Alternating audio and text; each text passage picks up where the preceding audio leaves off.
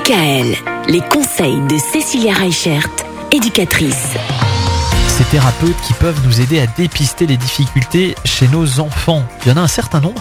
Il y a par exemple l'ergothérapeute. L'ergothérapeute, comme on- quand on le voit dans, dans son nom, il y a la partie thérapeute, hein, donc qui va proposer une certaine Oui. thérapie.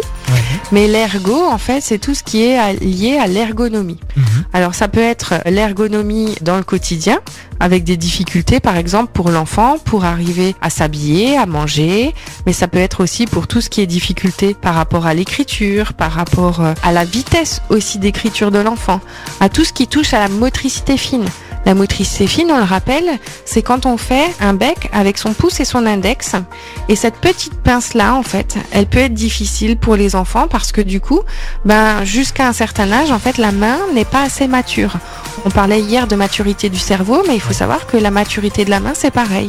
C'est jusqu'à 7-8 ans, en fait, l'enfant, sa main n'est pas assez mature parce que du coup, le cartilage n'est pas encore assez, euh, assez grand, en fait, entre, entre les phalanges. Et du coup, bah, l'enfant, il peut avoir plus ou moins de force dans la main.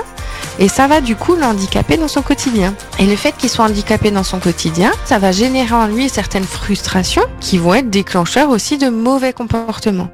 Et c'est pour ça que le fait d'avoir une ergothérapeute, ça vous permet de faire un point, de faire un bilan. Oui. Et ce bilan-là, bah, du coup, va pouvoir vous servir pour tous les aménagements du quotidien.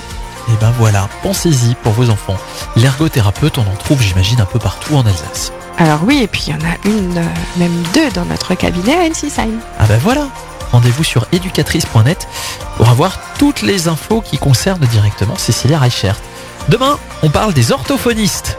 Ça aussi, ça peut être Ah euh, oui. intéressant. À demain À demain Retrouvez l'ensemble des conseils de DKL sur notre site internet et l'ensemble des plateformes de podcast.